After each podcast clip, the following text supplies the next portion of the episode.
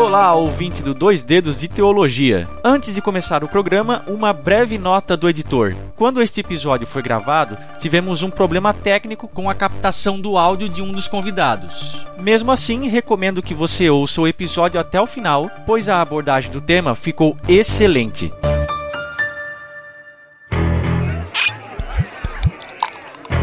Garçom, cancela o goró. Desce aí um copo com dois dedos de teologia.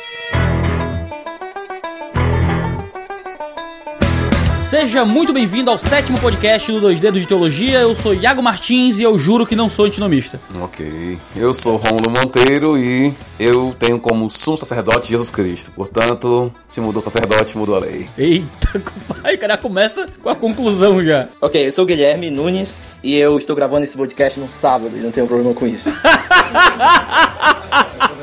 essa, essa foi a melhor. No- Nossa, tu veio pensando de casa como é que é?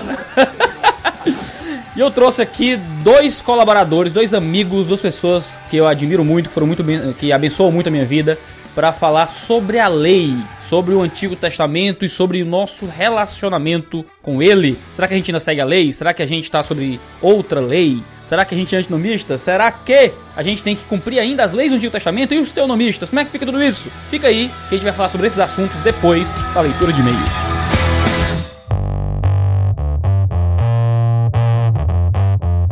Pois então, senhor João da Box, nós estamos aqui para falar sobre os patrocinadores deste mês do nosso podcast. É isso aí, tamo junto. Viva! Vamos patrocinar esse negócio aí. Opa, e esse podcast polêmico e tretoso é entregue para você também pela Box 95, o seu clube de assinatura literário reformado favorito. E melhor também, né? É o favorito justamente porque é o melhor, que entrega os melhores livros, os brindes mais legais, tem a equipe mais bacana e os melhores parceiros também. Isso, os melhores parceiros com certeza. Para você que está num- no fundo de uma caverna, você que se perdeu numa ilha com o Wilson no fundo do mar, como o Tom Hanks, e não sabe o que é a Box 95, é um clube de assinatura em que você paga um valor mensal e você recebe em uma caixa maravilhosa uma quantidade de produtos de valor superior àquilo que foi pago, com frete incluso, sempre com um livro, uma surpresa, uma revista com artigos e editoriais, além de o que mais, senhor João da Box? Além de. Serragem. não, a serragem. A serragem foi especial do mês da reforma, não vai ter de novo, não. Isso aí pra quem recebeu, recebeu. Quem não recebeu, não recebe mais. Amém. Estamos todos agradecendo. É, mas tem gente que não recebeu e ficou querendo, sabia? É, pois é. O ser humano é assim. A serragem foi polêmica. A serragem teve seus, seus amantes e seus detratores. É, a reforma também foi polêmica, né? Tava no tema. Ó, que saída perfeita. É, além de- do que você falou, do livro, brinde, a revista, a gente também tem uma parte importante que é contribuir e incentivar missões, né? Então, a gente, a gente contribui com missões financeiramente, mas além disso, a gente contribui divulgando trabalhos missionários. Hoje, o Comfort Ruanda e o Adote um Pastor. Que legal. E geralmente vem livros exclusivos ou livros que são lançados antes de estarem disponíveis ah, ao público geral e algumas versões de livro como capa dura que só pode ser encontrada na Box 95. Já tivemos na Box livros que você só encontra na Box em nenhum outro lugar. Isso só a Box 95 pode dar para vocês. Isso, isso vai acontecer de novo em dezembro, viu? Formação de primeiríssima mão, que em dezembro vai ser uma edição exclusiva, só os associados vão receber. Rapaz, essa box tá do balacobaco. tá de estourar a boca do balão. E, e em novembro a gente também tá mandando um livro muito bom, não é uma edição exclusiva, mas é um lançamento belíssimo da do editora parceira que eu não posso dizer ainda porque alguns associados não receberam, mas é, você vai, vai receber aí em poucos dias, Iago. Sua caixa já foi postada. Eita, labachúria, manto de poder.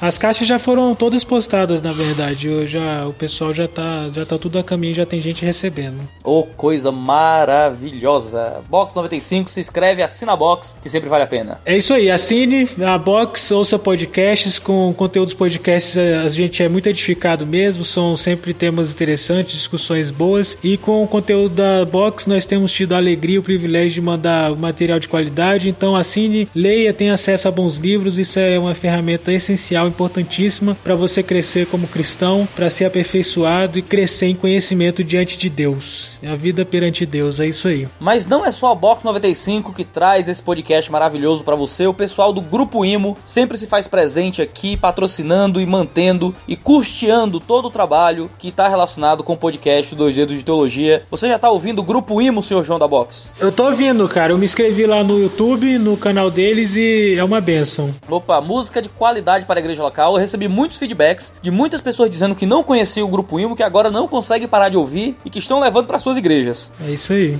Maravilha. Então você que não conhece ainda o Grupo Imo, entra no canal do YouTube, entra no canal do Facebook deles, olhe lá o que eles estão produzindo e você pode ter acesso também a, a canções de qualidade. Porque a gente sabe que hoje em dia nossos cultos sofrem muito, né? Deus tem nos dado bons pregadores, tem nos dado bons cantores, mas bons compositores costumam ser mais raros. O pessoal do Grupo Imo tem composto música e fornecido de graça para quem tiver interesse de crescer também no mundo musical na sua própria igreja. Então confere lá no Grupo Imo, eles fazem um trabalho excelente e você tem a obrigação moral de apoiar os grupos que apoiam aquele conteúdo que você consome. O que você vai receber hoje aqui no 2D de Teologia só foi possível porque o Grupo Imo também meteu a mão no bolso e quis puxar a produção desse podcast. Então, assine a box, vá conhecer o Grupo Imo e vem com a gente nesse podcast sobre o Antigo Testamento para hoje. Opa, tema interessantíssimo, hein? Nossa, muito bom, vou ouvir. Treta pesada.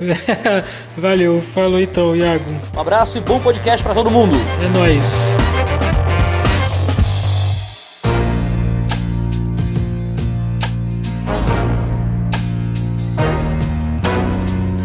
Então vamos lá, vamos começar pelo final, porque assim a gente já começa a definir direitinho o que é que a gente acredita e o que é que a gente vai defender aqui. Vou começar falando que eu já coloco, já que eu sou o host do negócio, né? Pelo menos eu coloco o meu na reta primeiro, né? Eu acredito que nós não seguimos a lei, mas que nós seguimos a lei.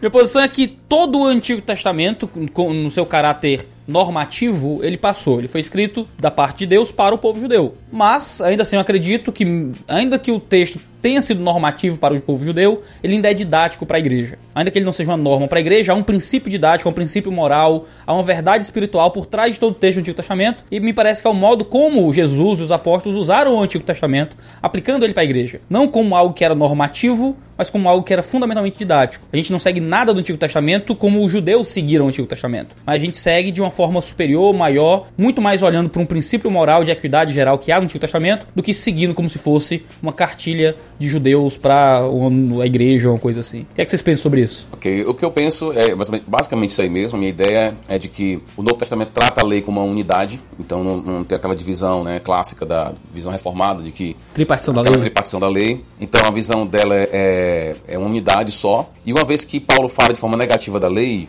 ele está falando da lei como um todo, está falando da lei de Moisés mesmo. E eu acredito sim na temporalidade da lei mosaica. Eu acredito que a lei mosaica é um documento de uma aliança feita com a nação de Israel. Então nós somos a igreja. Há por trás disso uma visão diferente de aliança, uma visão diferente da igreja. Por isso é uma descontinuidade da lei mosaica. Nós sim podemos e devemos olhar a lei com um lado um olhar positivo, porque a lei está debaixo daquela declaração de Paulo, né? Toda a escritura é inspirada e útil. Então ela tem utilidade, só que não de uma maneira direta e imediata e não trata a lei mosaica no gênero de lei. Então, como lei, ela passou para mim. Então é basicamente isso também, a mesma ideia. É, a minha ideia é, é parecida com a de vocês. Eu entendo que existe uma aplicabilidade indireta hoje para a igreja da lei e ela é usada no, no Novo Testamento de várias formas diferentes. Ah, Essa ideia de continuidade e descontinuidade ela é interessante porque a forma que a gente observa como os autores do Novo usam o Antigo é diversa. Então, por mais que a gente diga que é, é, não tem essa, essa lei direta para os cristãos, ainda assim nós observamos vários usos do Antigo Testamento no Novo que pressupõem algum tipo de guia ah, para a vida ou algum tipo de predição e cumprimento, algum tipo de exemplo no Antigo Testamento. Então, o algo novo do Novo Testamento está sobre os ombros dos gigantes do Antigo Testamento. Isso né? é bem diferente daquilo que a gente encontra no cristianismo liberal, nos antinomistas, ou nos caios fábios da vida. Que ah, Deus veio para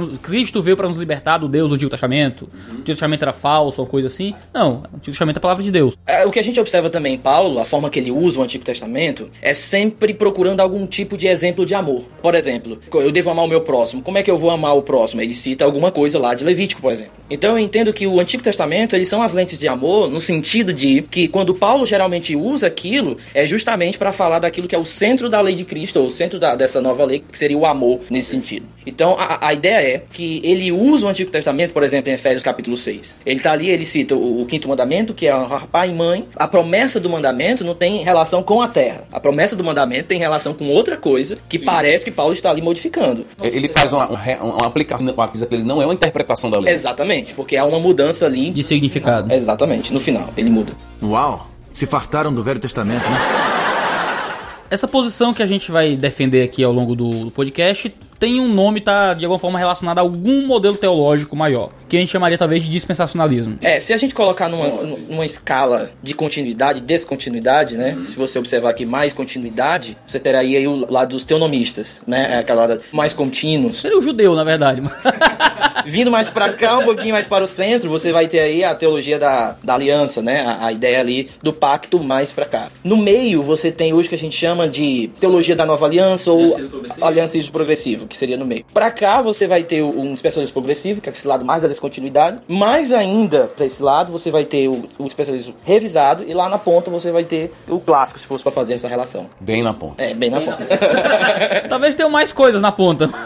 Eu me identifico muito com a visão do Douglas Moo. Ele, ele denomina a visão dele de luterano modificado. Então qual é a ideia dele? A ideia é de que aquela, aquele contraste que Lutero estabeleceu, a lei é aquilo que Deus exige e o evangelho é aquilo que Deus faz por nós. Então a, a minha resposta resposta à lei deve ser obediência, minha resposta ao evangelho deve ser crença. Essa distinção, o Douglas vai dizer, não é só uma questão individual, não é uma, não é uma questão que, ah, eu, eu, quando leio a Bíblia, eu vou encontrar sempre lei e evangelho. Douglas vai acreditar o seguinte, que esse contraste lei e evangelho, ele é estabelecido no Novo Testamento como um contraste histórico. Ou seja, houve um tempo da lei e um tempo do evangelho. Ele vai dizer, claro, havia pessoas no Antigo Testamento que tinham evangelho lá, mas quando Paulo fala, por exemplo, que a lei foi até certo ponto e depois veio a fé, a fé em Cristo, então é esse, digamos digamos assim, esse quadro histórico que Paulo estabelece em Gálatas, ele vai dizer, para mim, esse é o quadro que o Novo Testamento estabelece. Então, é uma visão também interessante. Tem muitos pontos de contato com o dispensacionalismo. Contudo, eles chegam a conclusões parecidas por caminhos diferentes, caminhos exegéticos diferentes. Sobre essa questão de sistemas teológicos, né, e relacionar aí, eu, eu me sinto à vontade também de falar do Douglas Moo, porque não há essa relação direta também com algum tipo de sistema. E eu não sei se vocês, é, é, aquela ideia do procusto, aquela da mitologia é, sim, grega, sim, né, é. da cama lá,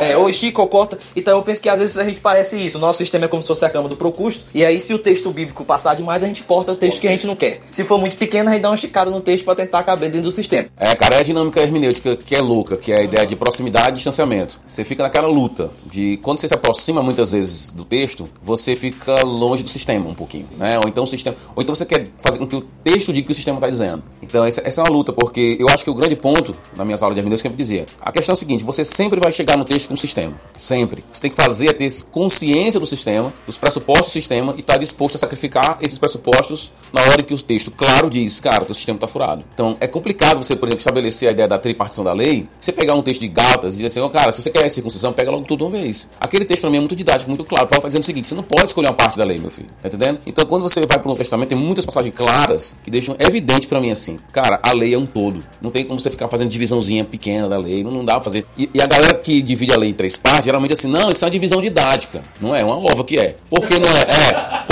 crucial para manter alguns sistemas, para dar explicação para alguns textos, é crucial a divisão tripartida. Então, esse sistema, para mim, quando eu li o Douglas Moore, por exemplo, ele tem duas partes, tem, tem vários artigos, né? Tem Obras da Lei, tem um artigo do West Home também, fantástico sobre isso. Esses caras simplesmente disseram assim, cara, essa divisão tripartida da lei é, é fadada ao fracasso. Não sobrevive uma exegese. Então, é na hora que você pega o seu sistema e diz, um abraço para o sistema. É, é, eu entendo que essa relação é interessante, da, da tripartição da lei, por exemplo, ela pode ser didática se ela for posterior e não a priori. Então, entendo que se ela for a priori, como no caso de Tomás de Aquino, ela se torna é, é um sistema que vai ter tudo se encaixar dentro dele. Agora, se ela for a posteriori, eu posso olhar para Jesus e para Paulo e perceber o que há de continuidade, ou que Jesus reafirma, ou que Jesus redireciona a ele, e dizer isso é moral. Isso é. Desculpa, isso não é moral. Isso é moral. isso é moral. Por quê? Porque eu usei essa dispartição da lei de forma posterior, depois da análise do texto. Agora, uma maneira que eu penso que é, é, é dessa relação de eu me, eu me achego no texto, me afastando um pouco do sistema, ainda que eu chegue no texto com o meu sistema, é quando a gente observa as próprias formas que os autores eles colocam as coisas. Por exemplo, como Paulo coloca as suas polaridades. Nós encontramos várias polaridades em Paulo, por exemplo. Algo de antiga, nova, algo de ser judeu ou estar em Cristo, algo de estar sob a lei ou estar sobre a graça. Existem essas polaridades. E quando a gente vai observar o que aconteceu na nova perspectiva em Paulo, stand-out, aquela ideia da consciência mais individual, a, a da ideia de que um, um, o problema era mais cristológico e não do legalismo, né, da, da, da do nomismo pactual. Você vai ver é, é, é, o Dan, quando ele vai levar aquilo para questões nacionalistas. O, a grande questão é quando eles redefinem as polaridades. Não existe uma polaridade tão grande assim entre judaísmo e cristianismo do primeiro século. O judaísmo não seria uma religião legalista, segundo eles, e o, o cristianismo não seria, seria uma, uma, uma religião de graça. Não seria isso. Por conta do domínio pactual, ah, o judaísmo também seria assim uma religião de graça. Então, eles meio que redefiniram essas polaridades. Agora, por que, que eu acho importante manter as polaridades de Paulo nesse sentido como um ponto de partida? Porque ela me faz ver melhor aquilo que é continuidade e aquilo que é descontinuidade em Paulo. Então, quando eu observo alguns usos, por exemplo, do Antigo Testamento, eu entendo que existe continuidade e descontinuidade dentro de algumas polaridades. Deixa eu dar um exemplo aqui. Existe uma, uma certa continuidade naquilo que são as crenças comuns com o judaísmo, como o monoteísmo. Então, de certa forma, Paulo reafirma o monoteísmo, ainda que esse monoteísmo no Novo Testamento ele fique mais complexo, por Sim, conta que mas... redireciona a Cristo ao Espírito Santo. Mas ainda assim é um terreno comum. Então, aqui é uma, uma continuidade sem problema com o Antigo Testamento, que é a ideia do monoteísmo. Outra ideia seria a aplicação baseada nas narrativas do Antigo Testamento. 1 Coríntios 10, por exemplo, ou 1 Coríntios 11. Ele vai olhar lá e dizer assim, olha, tá vendo o povo lá, tá vendo o que aconteceu no deserto, usando meio que uma ideia de, de aplicação moral mesmo. Ele não considera o Antigo Testamento como se fosse um texto espúrio ou passado ou coisa assim. É. Ele considera como algo relevante para a vida da igreja. Até a gente tem medo, né, de usar Davi e Golias, por exemplo. Ah, é, cuidado com para você não olhar aquilo de forma moralista, mas o Novo Testamento usa muitas vezes o Antigo Testamento de forma moralista, sem problema. Claro que no bom sentido. Então, a outra forma de continuidade são as prescrições legais, por exemplo, ou éticas comuns ao Antigo Testamento. De certa forma, Paulo ele vai usar lá em 1 Coríntios 5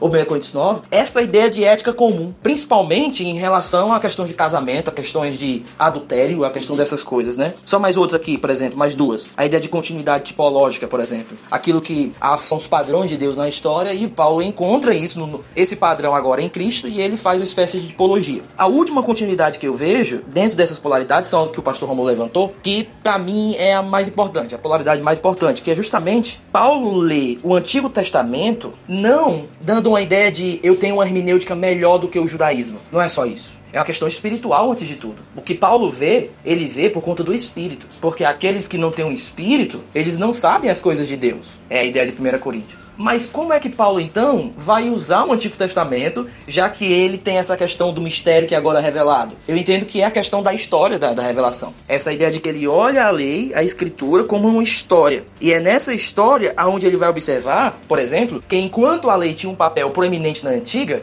na nova ele vira meio que um parênteses. Ele é apresentado como parênteses. Então, para mim, o parênteses não é igreja. Parece que em Paulo, Gálatas, o parênteses é a lei. Quando ele diz isso serviu como um raio até um certo tempo. De tal forma que quando chega Cristo, Cristo se torna esse ápice. Então, é, é para terminar aqui esse ponto da, dessa continuidade, isso aí foi o erro da nova perspectiva mais uma vez. Foi quando eles reduziram a questão de Paulo em Gálatas a questões de marcadores nacionalistas. Sem falar da questão do, do, do exílio ali de, de Wright, mas trazendo para o Dan, essa ideia de que obras da lei são basicamente marcadores. O problema lá não são os marcadores em Gálatas. O problema é muito mais. É, parece que eles não estão percebendo a função histórica salvífica da lei naquele momento que Cristo chegou. Não é tanto, é, nós temos aqui alguns marcadores e agora os gentios precisam. Não, a ideia é mais, olha, vocês não estão sabendo o papel, a função, a temporalidade que nessa história salvífica da lei, de tal forma que quando ela chega, ela chega com algum propósito, ela chega assim para apontar para alguém. Uau! Se fartaram do Velho Testamento, né?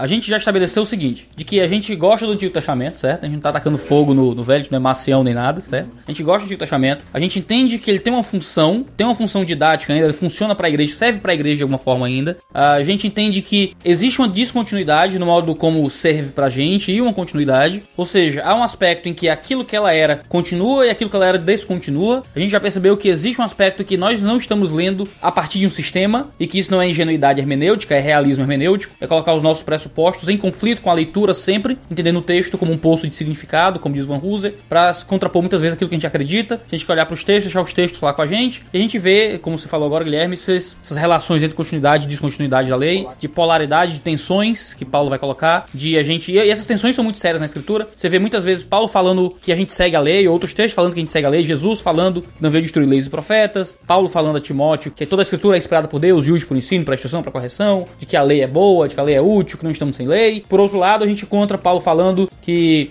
a lei era, era sombra e que agora a gente tem a coisa em si, de que já passou, era um aio, que nos levava, era um, um pedagogo, que, um babysitter, que nos levou até a maturidade em Cristo, e tendo a maturidade não precisa mais do babysitter, tendo a coisa em si não precisa mais da sombra. Você vê o autor de Hebreus falando que com a mudança de sacerdote, a mudança de lei, que é uma coisa muito, muito forte de se dizer, né? A gente vê todo essas, esse aspecto de continuidade e um aspecto sério de descontinuidade, que a grande, o grande pulo do gato é como é que se relaciona essas duas coisas nesse debate todo. É que o meu ponto foi tentar fazer uma análise de descrição mais relacionado com as polaridades do próprio texto. A ideia de antigo, novo mesmo, a ideia de, de algo que é aliança mosaica, com, é, contrastado mesmo com a nova aliança. Então, essas polaridades nos, nos ajudam a fazer uma forma melhor. Aí, antes de ir lá com três partes da lei ou, ou coisa desse tipo. É muito interessante porque existe uma polaridade muito séria em Paulo, em, em Jesus também. Eu lembro de João. No Evangelho de João diz, diz no começo que a lei veio por meio de Moisés, mas a graça e a vida por meio de Jesus. E a impressão que dá é, então não tinha graça em Moisés? Então não tem lei em Jesus? A gente sabe que não, a gente sabe que existia graça em Moisés. A gente sabe que existe lei em Jesus. Mas o autor bíblico, ele quer criar uma polarização, ele quer criar um tipo de divisão. Existia uma lei e existe uma graça. E ainda que essas coisas de alguma forma se sobreponham em algum nível, essa sobreposição, ela ainda tem um aspecto de tensão. Uma coisa que a gente tem que pensar aqui é o seguinte, a gente pode estar pensando, poxa, isso é um assunto talvez não seja muito importante, mas o assunto de lei, ele é essencial para se entender o evangelho, na minha perspectiva, em Romanos. Alguns dizem, não, essa questão de lei é um problema para os Gálatas, por exemplo, que é uma carta polêmica, né? Tá lidando com a problemática, mas Romanos não tem problema nenhum. E para Paulo, ele fala de forma negativa da lei, não somente em Gálatas, que é um assunto polêmico, porque poderia dizer assim, não, Paulo tá falando de forma negativa da lei em Gálatas porque a galera lá tava usando a lei de forma equivocada, então ele tinha que dar um contraponto. Estão exagerando, querem ser, estão querendo ser teonomista Mas em. Romanos não tem problema, não tem problema nenhum, e ele fala de forma negativa da lei. Então é um elemento importante a gente entender por que Paulo fala de forma negativa da lei ah, em documentos que não são polêmicos, que para entender o evangelho, o aspecto negativo da lei. Esse é um ponto para mim de grande, de grande importância. A gente está tratando desse assunto aqui. Agora, só, só para reforçar que eu, eu fiz umas notas aqui, eu reforçaria uma ideia que parece ser besta, mas que eu falei até no começo, que para mim lei é lei, cara. Então lei é um gênero literário, entendeu? Eu não posso tratar lei como um tipo de instrução. Tem uma galera que tá usando assim, não, a Torá, a Torá é instrução e tal. Só que você quando pegar as palavras lei, Torá no Antigo Testamento, ela tá ligada à quebra, transgressão, né? E a paralelo com mandamentos, com o preceito e tudo mais. Então, lei é lei. Então tem muita gente que quer ler o Antigo Testamento, quer pegar uma lei do Antigo Testamento e dizer assim, não, eu vou tirar aqui um princípio. Tipo assim, eu pego o sábado e transformo no domingo, entendeu? Só que a lei, meu amigo, tá dizendo é sábado, então é sábado, entendeu? Então você não pode. A não ser que você queira dizer que houve uma, mudança de sábado para domingo. Uma- E se você reconhecer que há uma mudança de sábado para domingo, então essa lei não é eterna. Na sua forma de lei.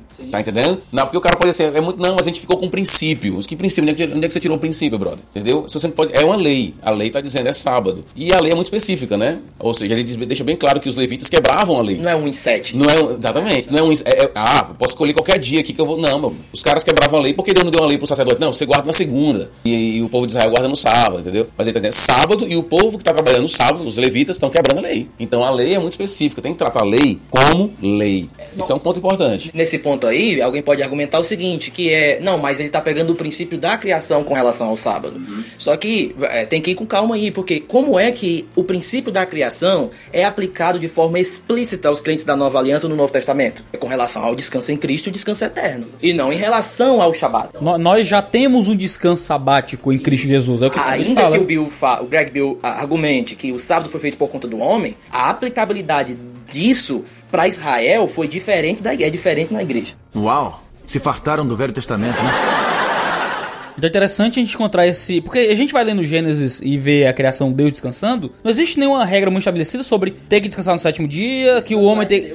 É, o descansar de Deus, quer dizer que Deus criou, eu tenho que criar também, e Deus descansou, eu tenho que descansar também, e Deus fez a mulher, eu tenho que fazer mulher também. Como é que é isso? É, eu- é muito absurdo você simplesmente, né? Pegar o ato divino e transformar o ato divino em um imperativo moral pra quem tá assistindo aquilo, pra quem tá lendo aquilo. Não, não existe como fazer simplesmente a partir de Gênesis 1 e 2, você estabelecer um princípio de descanso de sábado no molde do Antigo Testamento pra igreja hoje. Tanto que a aplicabilidade que é feita pelo autor de Hebreus é uma aplicabilidade naquilo que Jesus representa. Claro que a gente pode, dependendo do modo como você queira criar esse princípio acima de tudo, pô, se até Deus descansou, né? Então quem sou eu pra não descansar? A gente também tem que ter um, uma ideia de descanso. Talvez haja um princípio que pode ser aplicado. Às vezes o, o descritivo gera um imperativo. Mas quando você. Eu tenho que descansar, ou então eu pego o princípio de descansar do sábado, eu digo, beleza, mas é princípio. É, não é lei. Não é lei, esse é o ponto. É, é reconhecer que quando Paulo fala de Moisés, ele está falando de lei. É, é aquilo que Deus exige do seu povo, especificamente. É por isso que a lei de Moisés não está vinculada a nós, cristãos, diretamente, de forma imediata e direta. É sempre pelo filtro de Jesus Cristo. É por isso que eu gosto de dizer que a lei do Antigo Testamento, hoje, pra gente que é cristão, ela é didática, mas não normativa. Existe um princípio didático, dá uma equidade geral, há algo que dá, um princípio que dá pra aplicar, mas ela não é mais norma, não é mais lei pra gente. É, a atenção interessante ainda dessa questão da atualidade é porque a gente não está depreciando a escritura. No sentido que quando a gente olha, por exemplo, Paulo, ele fala de forma negativa da lei, mas ainda em 2 Coríntios, por exemplo, 3, ele diz que aquela aliança lá, a aliança mosaica, ela tinha uma glória. Ela era gloriosa, não, era falta de glória o problema. A questão é que quando chega nova, é uma glória muito maior. E aí o que ele diz lá em 2 Coríntios 3 é que quando essa chega, a outra termina. Ele faz três paralelos lá, né? Ele faz um lógico, se isso chegou, então ele faz um paralelo qualitativo lá no verso 10. Essa ideia é muito superior àquela. Não é que aquela faltava alguma coisa no sentido de glória em Paulo. É porque essa é muito superior. E o último é de temporal. Ora, quando essa chega, a outra acaba. Então, é, é essa ideia de que nós, quando estamos olhando para o Antigo Testamento, não é depreciando, é entendendo a função e o papel dele. Agora, pegando esse texto aí, ainda dentro desse ponto de a, a lei veio através de, de Moisés, né? E, e, a verdade, graça, né? Graça e, e, veio por conta de Cristo. A ideia lá é interessante, daquela relação graça sobre graça, ou graça depois de graça. O que é aquilo lá do verso 16? Porque quando ele fala lá, tem, tem até uma discussão das versões ali. O que significa aquela preposiçãozinha lá do anti? Se a ideia é graça sobre graça, são duas graças. Que graças são essas? Aí o gar, a, a, aquela conjunção ali de suporte, vai meio que dar uma explicação pra gente, vamos dizer ali. Ela diz assim, porque a lei. Então quando ele compara duas graças, a meu entender é que ele está falando, porque a lei foi dada por Moisés, ou seja, uma graça foi dada por Moisés. Só que a verdade e, e, e a graça,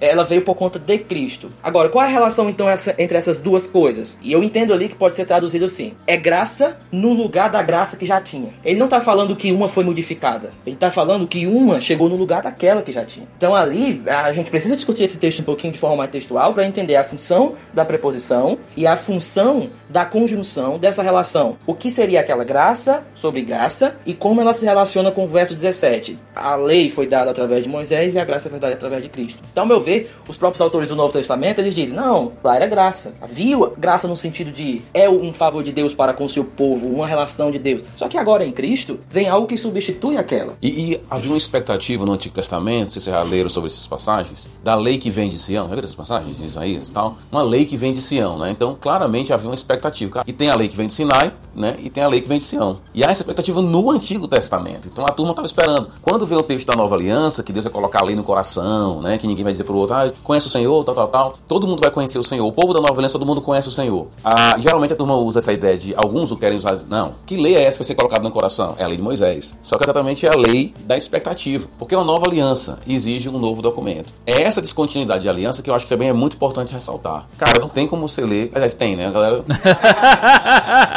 ter como tem muitas coisas aqui nas possibilidades. Foi mal, é. Então, é complicado você ler aquele texto da, da, da, nova aliança e assim, eu vou fazer uma aliança com meu povo, mas não é como a aliança que fez. Como é que não são duas alianças distintas? Se você vai pro livro de Hebreus. A galera diz que a nova aliança é uma renovação da antiga renovação, aliança. Renovação, cara, não tem como. Não tem. Cara, forçou. Vou lhe dar um carro novo, é, mas é o velho que eu pintei. É. Não sei como é que funciona isso. E quando você chega lá no livro de Hebreus, é, é complicado você ler o livro de Hebreus. E tudo que ele fala sobre a ideia de que ficou antiquada, né? Caducou mesmo, essa ideia. Porque é a natureza profética da lei. Aí é um ponto que, que a gente chega lá em Mateus 5, né? Para mim, a ideia de cumprimento de Jesus cumprir a lei é no sentido de que ele ah, estabelece uma continuidade profética entre a lei de Moisés e a lei dele. Então, uma continuidade porque é uma profecia e um cumprimento. Então, é uma relação de linha histórica direta. Ele não está se desfazendo do Antigo Testamento. Mas, como uma profecia que chega, de alguma forma, ele anula que veio antes. Ah, mas o texto vai dizendo que ele não anula. Mas é interessante, ele vai dizer assim, ó. É, o texto lá vai dizer assim, não penseis que eu vim anular a lei. Ele usa a mesma expressão no capítulo 10. Não penseis que eu vim trazer paz. Aí ele diz, vim trazer espada. Mas a gente sabe que Jesus Cristo veio trazer paz. Então ele está só fazendo um, um digamos assim, está prevendo um falso entendimento. É como se estivesse trocando palavras. Assim, ó, eu não vim anular, eu vim cumprir. Só que sabe que cumprir tem um aspecto em cumprimento que envolve algum tipo de anular, de, anular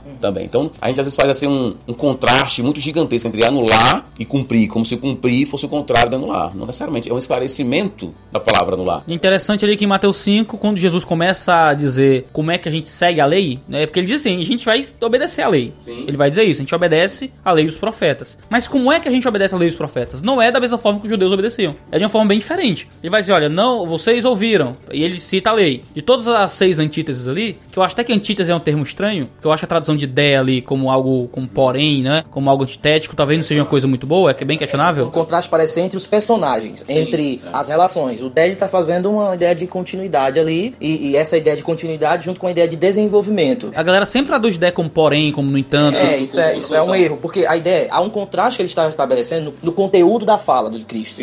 É, aquilo foi dito, eu estou dizendo. Isso é um contraste que a gente chama dentro da pragmática, a ideia de contextual. Agora, a, a função do Ali é justamente ele dar mais um passo no discurso. Ele falou algo, eu vou dar mais um passo. Eu não estou continuando o que eu estou dizendo, estou dando um passo agora mais. E eu acho que também a gente tem que evitar dizer assim, Jesus está fazendo isso aqui. Ah, tem hora que ele está interpretando, o cara ele tá interpretando, ele está aprofundando, ele tá, o que ele está fazendo, né? Tem hora que ele detona tudo, né? Ó, você, né? Disseram que é, sobre juramento, por exemplo, não há lei sobre juramento, mas ele vai dizer assim, eu não jurei de forma nenhuma. Mas havia recomendações de sobre juramento no Antigo Testamento. Ele está interpretando, entendeu? Não está interpretando. O que há de contínuo em todas as as seis, entre aspas, né? É, como é que chama que você Antíteses. falou? Antíteses. Seria o ensino é meu. Então nesse ponto que eu acho que Jesus ele não é um intérprete, ele é um legislador. Uau! Se fartaram do Velho Testamento, né?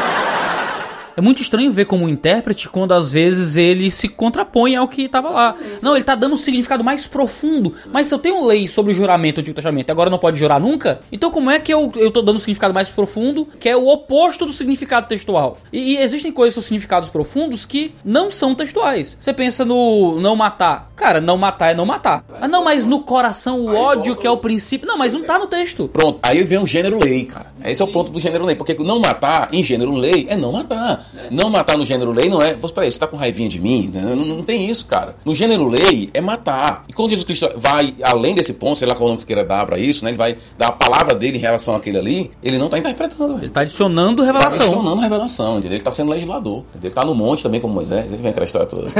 E acaba que esse é o processo. A gente segue a, a gente segue o Antigo Testamento, a gente segue a lei mosaica de alguma forma, no sentido de que a gente está seguindo uma versão cristológica do Antigo Testamento nesse sentido. A gente está olhando para a lei e observando na lei aquilo que Cristo fez à lei e o modo como Cristo adicionou coisas à lei e o que eu gosto de chamar de essa equidade geral, né? Esse princípio moral que está por trás de todo o Antigo Testamento. Jesus ele acha o princípio moral Que é posteriori. que é a posteriori, não estava lá. Mas Jesus trouxe pra gente. E esse princípio moral às vezes inclui a lei que era do Antigo Testamento, a, a lei para não matar ainda vale do mesmo jeito, ah, e se é estendido, né? Ah, o aprofundamento cristológico, se a gente puder chamar assim, da lei, inclui a lei, mas às vezes exclui a lei do Antigo Testamento. Às vezes o aprofundamento cristológico é oposto àquilo que é dito no Antigo Testamento. Eu gosto do modo como Paulo aplica isso, né? Quando Paulo cita a lei sobre boi.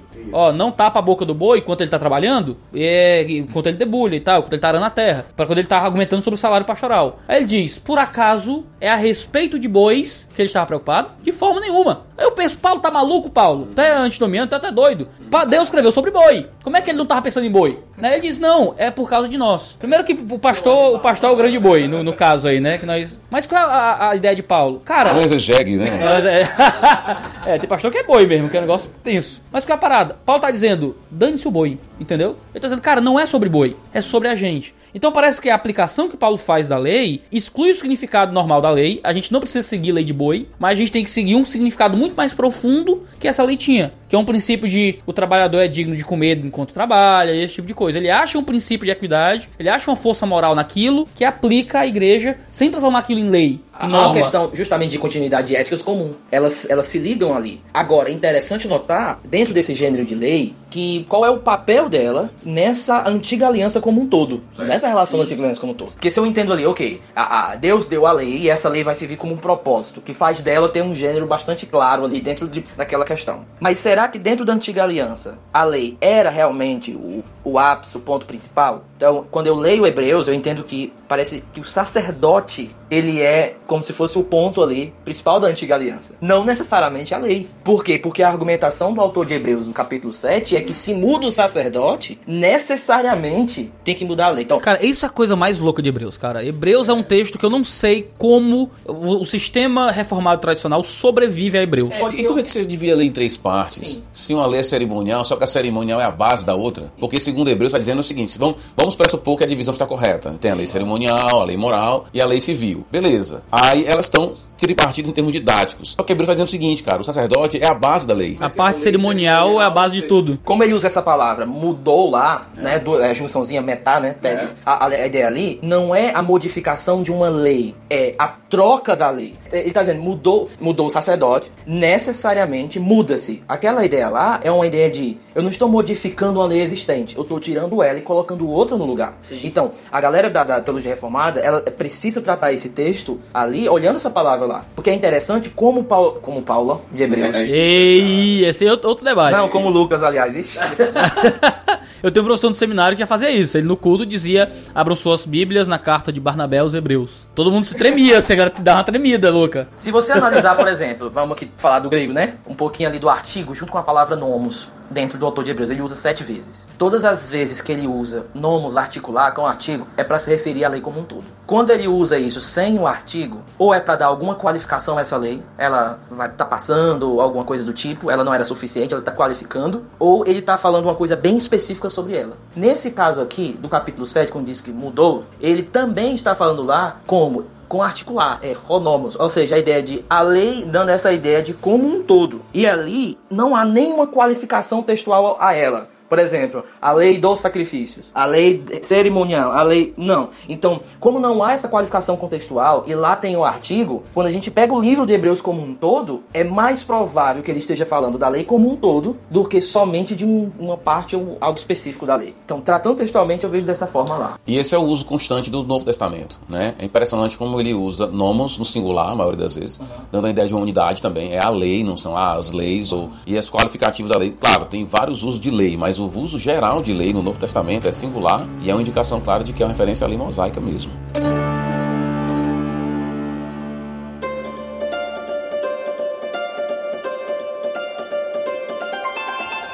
A gente encontra então vários, a gente está lidando aqui com as várias passagens que nos falam sobre esse aspecto temporal da lei. O Gálatas é o texto por excelência para lidar com esse tipo de assunto, em que a lei é tratada como uma babysitter que só tem função, só deve existir até o período da maturidade. Chegando à maturidade ali no caso que é Cristo, tira-se, manda embora, você, de, você demite, entendeu? A babysitter, a babá. Você não exclui o trabalho da babá, a babá serviu até um tempo. Você percebe então ali que a lei ela tem uma função temporal. A gente imagina que a gente faz uma aplicação desse, dessa passagem muito evangelística e pessoal, né? Eu uso a lei e meto a pé do cara, boto regras e tal. E ali eu nem trato, trato lei como lei mosaica, trato lei como princípios morais sérios, né? O que já é um abuso do texto. Então eu apresento vários princípios morais no meu evangelismo. Quando a pessoa percebe que é uma pecadora maldita, desgraçada, que tá indo pro inferno no quinto ciclo do colo do capeta, aí eu faço o quê? Aí eu apresento a graça salvadora. E talvez, em certo sentido, com devidas aplicações e proporções, dá para fazer isso no evangelismo. Paulo faz meio que isso em Romanos. Ele apresenta a, a ira de Deus, a dureza do pecado e tal. Então ele apresenta o evangelho no capítulo 3. Mas ele não é um texto sobre evangelismo, é um texto sobre a temporalidade da revelação de Deus. De que Deus se revelou temporalmente, de uma forma, até um certo momento. E quando você recebe a coisa em si, a sombra perde o seu, o seu significado e você não usa mais essa sombra nesse sentido. E é impressionante, Paulo, não somente em Gálatas, em Romano também, só que de forma mais sutil, né? Ele tenta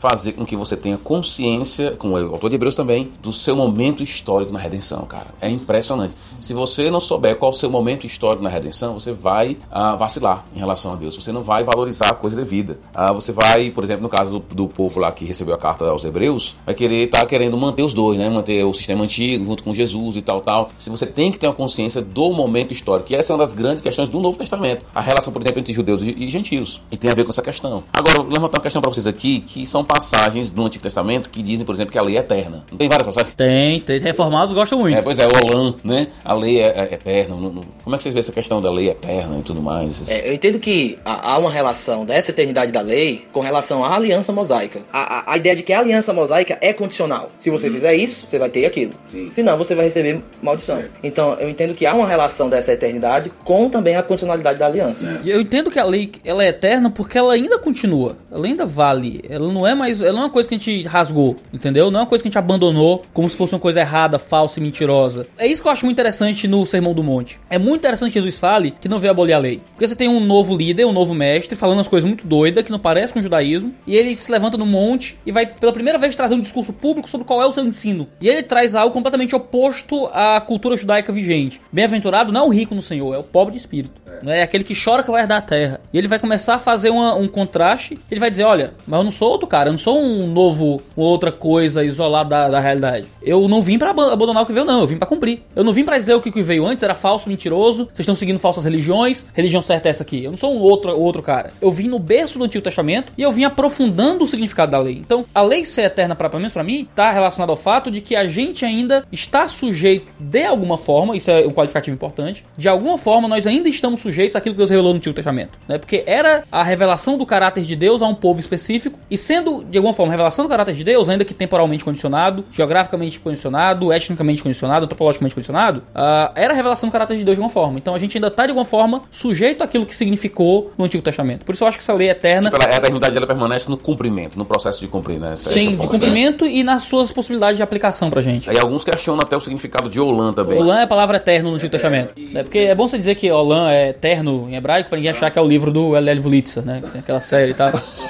A galera pensa, o que é que o livro do cara tem a ver, né? A galera tá... Olam, então. Então, tem passagens que diz, por exemplo, que Levítico, o sacerdócio Levítico é eterno, entendeu? Então é nesse sentido. Você pega essa passagem que diz sacerdócio é eterno e vai lá o ler o livro de Hebreus, então o cara vai ter que, ou o cara vai ter que reentender, o que- né? Dá um, dá um- ele fica tela azul, dá uma tela azul, né? Ou então ele vai ter que dizer, cara, será que Olam é sempre eterno ou é uma era? Então ele propõe lá no livro dele, lá no, não é no livro dele, né? Na participação no livro de debates dele, ele fala, né, que Olam pra ele é tipo uma era, né? até durar certa era. Então não necessariamente sempre é eterno nesse sentido.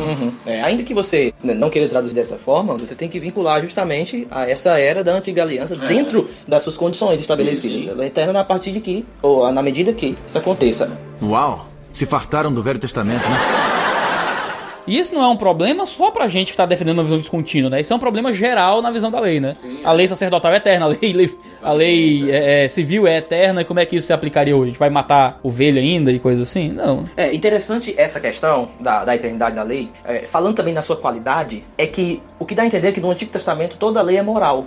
Essa lei é imoral. Mas ninguém diz isso, nem o reformado diz isso, obviamente, A do né? empréstimo, por exemplo, né? A ideia lá de você vai emprestar pra alguém que é necessitado e, e, se- e não cobre juros e tal. Rapaz, tem um aspecto civil ali, se for pra fazer essa divisão, mas há um, um aspecto moral que é justo. Agora, que aspecto é esse lá? É justamente do cuidado e do amor do próximo. É por isso que eu- quando eu vejo Paulo citando o Antigo, ele pode olhar muito bem e dizer assim, rapaz, você quer um exemplo concreto do que é o amor? Ele diz assim, olhe lá na lei de Levítico, lá que ele vai ter um bocado de descrição do que é. A- Uma outra coisa em relação a isso é como o próprio Moisés, ele aplica o decálogo lá. Em Deuteronômio 5, quando você pega as aplicações dele lá pro, acho que capítulo 18 e tal, como ele vai aplicar isso, é 16, ele vai aplicar cada aspecto da, do decálogo, da adoração, questão do pai e tal, com coisas altamente específicas pro povo de Israel. Então, é, é complexo fazer essa divisão. Então, a ideia de que naquela era estava nessa vigência a lei como um todo para o povo de Deus. No próprio Moisés ele trata assim, né? Então existe um perigo da gente desprezar a sabedoria dentro da lei civil, vamos dizer assim, os aspectos civis, se existir essa ideia, né? É, é, é estranho que haja essa divisão da lei, porque eu fico perguntando, eu sempre perguntei, por que três? Por que moral sacerdotal e civil? Por que eu não posso criar uma quarta, a lei dietética? E eu é uma quinta, que é a lei familiar? Eu digo, não, ó, caiu a civil, a sacerdotal, mas a dietética continua, a familiar mais ou menos. Aí eu podia criar 70 e 28 divisões da lei,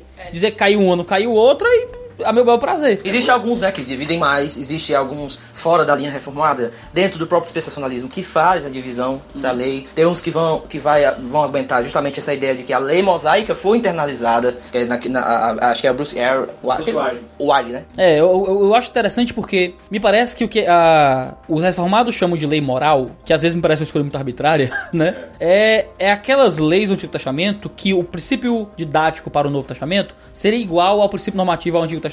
Então, para mim, o que é uma lei moral? Seria a lei que é uma coincidência ética entre aquilo que eles vão praticar lá e o que a gente pratica aqui. Então, não matarás. Não matarás é de alguma forma uma lei moral, né? Uma lei moral que se aplicou lá e se aplica aqui. Agora você pensa, não, ah, não usar tecido distinto na, na roupa, né? não cozinhar a carne no leite da mãe, essas coisas todas. Se fosse nesse Isso é sentido, é, é, essa ideia de fazer essa relação aqui mais externa, eu, eu entendo que não haveria problema. Então, mas qual é o meu ponto? Isso é lei moral, certo? É um- não é- isso não é civil. Qual é o aspecto civil disso? Nenhum. Qual é o aspecto religioso disso? Teoricamente, nenhum. Há um aspecto unicamente de moral privada, ou de moral, às vezes, um pouco um tanto pública, mas não tão pública. É, meu, é a comida que eu como, é a roupa que eu uso, mas esse aspecto da lei que não é nem civil, nem sacerdotal, que talvez cairia na lei moral, não é tratado como lei moral, é tratado como algo que caiu de alguma forma. Que alguns tratam como uma unidade dissolúvel. Mas aí vai ter um problema do quarto mandamento do sábado. Porque quando chega lá, ele vai dizer, não, existem elementos aqui cerimoniais, ó, ó, ó, essa ideia cerimonial e ideia moral. Aí quando a gente pergunta, mas o que é cerimonial? É o fato de ser o sábado e todas aquelas coisas em relação a Israel. E o que é moral? Adoração. Ou juntar aquela ideia de separar um dia para o Senhor, um dia do Senhor de adoração. Ok, mas qual é a ênfase do mandamento? Que é um ponto, num dos vídeos lá no canal Provocações Teológicas, né? A ideia de qual é o ponto uma das perguntas é qual é a ênfase do mandamento? É adoração ou descanso? Havia um mandato explícito de adoração no Antigo Testamento para o povo se juntar e adorar? Bem, eu encontro isso que não existe. Talvez o Greg Bill cita numa nota de rodapé do livro dele um texto que ainda é altamente questionável a forma que ele aborda. Então o que é que fica? Ah, ok, então se a gente tem que guardar o Shabat como ele está no quarto mandamento, que é indissolúvel, uma unidade solúvel, como é que a gente guarda hoje? Adorando no domingo. Então essa ideia aí, justamente de fazer essa ponte direta. Mas, mas qual é o problema? O problema é que a gente tem um vício de fazer teologia por semelhança. Então, se você tem uma visão muito contínua do Antigo e do Novo Testamento, você sente a necessidade de achar elementos no Antigo que validem elementos do Novo. Então, eu tenho que achar. Eu tô, eu sou crendo no batismo, a gente tem batismo no Novo Testamento, eu tenho que achar um elemento parecido no Antigo ou acho circuncisão. Eu tenho o domingo, né, no Novo Testamento, que aí eu vou procurar um elemento no Antigo Testamento, que é o sábado, e aplicar de forma indevida o sábado ao domingo. E tem um excelente livro do Carson, né, do sábado do Shabbat, o dia do Senhor, que diz que o domingo não é o sábado cristão. O domingo é outra coisa, totalmente diferente do sábado. É, porque se for querer aplicar o sábado pro domingo, então não há, não há essa ênfase na lei do sábado. Ninguém morria, por exemplo, por quebrar a lei do sábado porque não adorou naquele dia. Ele morria porque não estava trabalhando. então a ênfase sempre é o descanso. E há uma violação clara aí do princípio de ser uma unidade dissolúvel do decálogo, né? Porque tá lá. Então assim, o Shabat, como vários autores, como Douglas Moore, esses outros, têm colocado como um caso teste, justamente para essa relação da lei moral pra gente hoje, né? Uau! Se fartaram do Velho Testamento, né?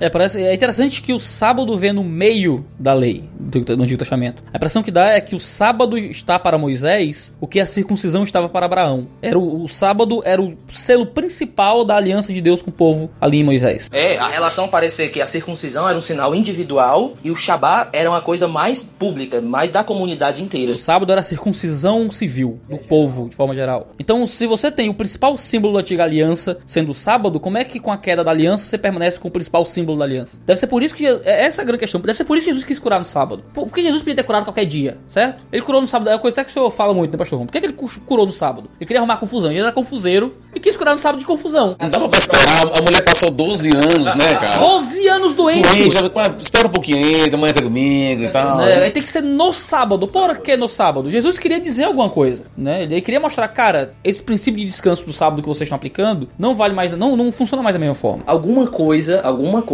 aconteceu quando Jesus, no capítulo 12 de Mateus, ele fala que ele é o Senhor do sábado. É quando ele diz assim: Vocês não lestes, eu entendo ali que ele está fazendo uma provocação para como os fariseus estavam é, aplicando os princípios lá, da- das tradições deles, ao Shabat. Aquelas leis que eles fizeram para proteger as leis. Ele diz: Vocês não leste? Aí ele vai citar o caso de Davi. No caso de Davi, a gente não sabe se ali foi no Shabat ou não foi, né? A gente não tem essa ideia. Será que Davi fez no Shabat? Enfim, o ponto de Jesus parece o seguinte: ele quebrou. Ele quebrou e a escritura não condenou ele. E vocês não sabem explicar. Tá dentro desse, do que vocês O interpretaram. sistema de vocês consegue explicar esse caso? Geralmente toma como uma exceção. Não, ali é uma exceção. Ponto de Cristo ali é. Vocês não conseguem explicar isso aqui. Aí diz assim, alguém pode pensar naquele princípio de maior para menor, mas Jesus, aqui é Davi, é Davi e os seus companheiros, não é qualquer um. Aí Jesus vai citar o exemplo do sacerdote. Ele vai dizer, ok, mas vocês também não viram lá que o sacerdote ele quebra o sábado quando ele vai fazer a troca lá dos pães e tudo mais? Ou seja, qual é a ideia lá? A ideia é o seguinte, peraí, por que que o sacerdote está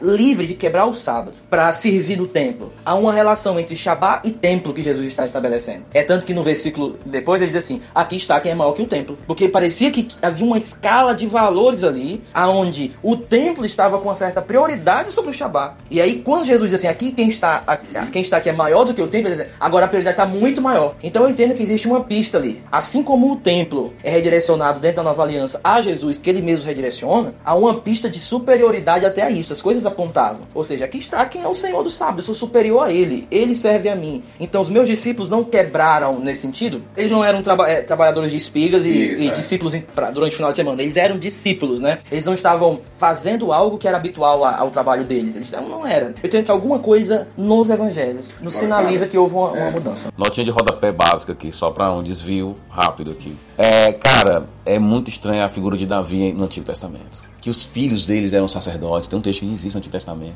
Ele veste a estola. O cara toca na arca, morre, né? Aí o Davi veste a estola, faz todo aquele esquema lá e não acontece nada. Entendeu? Não é interessante essa relação. E aí o Salmo, né, 110, é o salmo que fala sacerdote para sempre, né? É o salmo dele, né?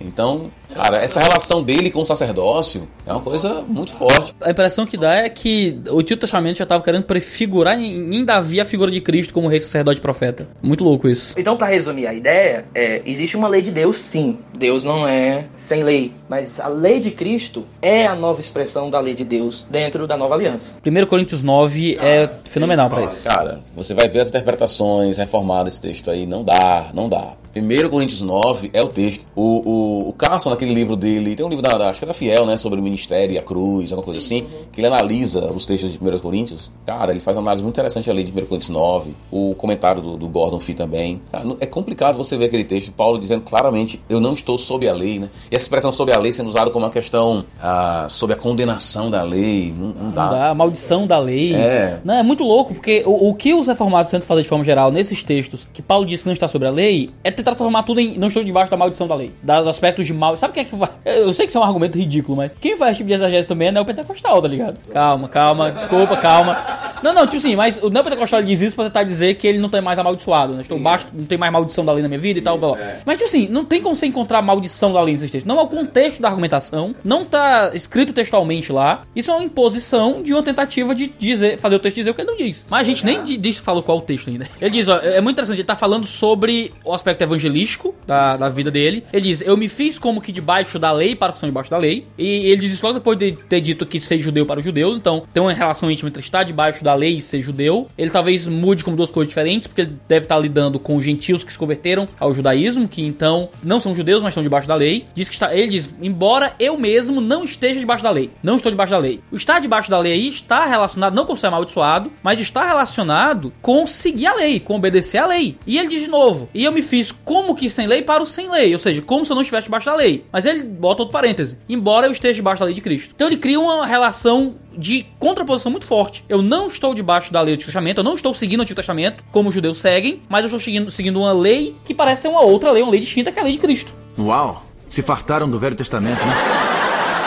Eu acho que 1 Coríntios 9 é um texto fantástico, mas também tem 1 Coríntios 7, versículo 19, quando ele diz assim, ó, a circuncisão não significa nada, e a incircuncisão também nada é. Cara, falando da, da lei, velho, nada é. Aí vai dizer assim, o que importa é obedecer os mandamentos de Deus. Como é que ele, entende? Co- Como é que você diz assim, ah, se eu tomo como ponto de partida a lei é a unidade, a circuncisão é lei, é a lei de Deus, tá? Beleza, então ele tá dizendo assim, essa lei aí não vale nada, irmão. O que vale é o mandamento de Deus. Então, tem uma descontinuidade do tamanho do mundo aqui, cara. Então, eu acho assim, o reforço do nosso conceito de descontinuidade parte do nosso conceito de aliança, que é importantíssimo, e do nosso conceito de unidade da lei. Eu acho que esses dois conceitos são... É complicado você, man- você ter o conceito de unidade da lei, ou seja, não tripartir a lei. A lei é um todo, 613 mandamentos, né? Beleza. Se, inclusive, você pega os documentos de, de estudiosos judeus, eles usam essa expressão, 613 mandamentos. Você pega o Abraham Heschel, por exemplo, ele vai dizer 613 mandamentos. Ele não vai dizer 10 mandamentos, 11 mandamentos, né? Então, se você toma a ideia de conceito como um todo, e a ideia de mudança de aliança, mudança de sacerdócio, mudança de lei, e você pega um texto desse que ele vai colocar a circuncisão como algo que não é mandamento, ele tá dizendo que o quê? Que circuncisão não é mandamento de Deus. Então, tem uma lente de descontinuidade muito grande aqui, cara. É, eu, eu vejo isso aí, uma questão interessante é como você lê um texto dentro do seu contexto, o princípio básico. Então, às vezes, é, o que eu vejo é a galera dizendo assim: ah, mas a lei continua porque a gente tem que ler Hebreus 7 à luz de tal texto. Então, por exemplo, Paulo, Romanos capítulo 13, Paulo fala lá da lei, que é a questão da lei, né? E aí diz assim: não, eu tenho que ler Hebreus à luz de outro texto. Ok, se você quiser é, é, usar aquele princípio lá hermenêutico Regra da fé. Não, não, te- desculpa te interromper, mas esse negócio de que um texto mais simples interpreta o texto mais complexo, geralmente é assim, o texto que eu gosto interpreta o que eu não gosto. É só isso, entendeu? Porque quem é que vai definir qual é o mais simples ou o mais complexo? É a ideia do cano dentro do cano, nesse sentido, né? Eu tenho um texto que ele vai influenciar todas as minhas leituras. Ninguém se comunica assim. Ninguém diz, ah, eu tenho que interpretar esse sermão do Iago à luz de outro sermão, eu tenho que interpretar esse livro à luz de outro livro, interpretar. ah, Eu mando uma carta, eu mando um WhatsApp pra minha mulher. Não, mas isso aqui tem que ser interpretado à luz de outra conversa que ele fez em 1912 com outra pessoa. Então, mas isso não faz nenhum sentido. Eu, eu fiz, eu fiz até agora um vídeo sobre esse esquema aí. As passagens claras nos ajudam a entender as obscuras. Eu acho que tem um ponto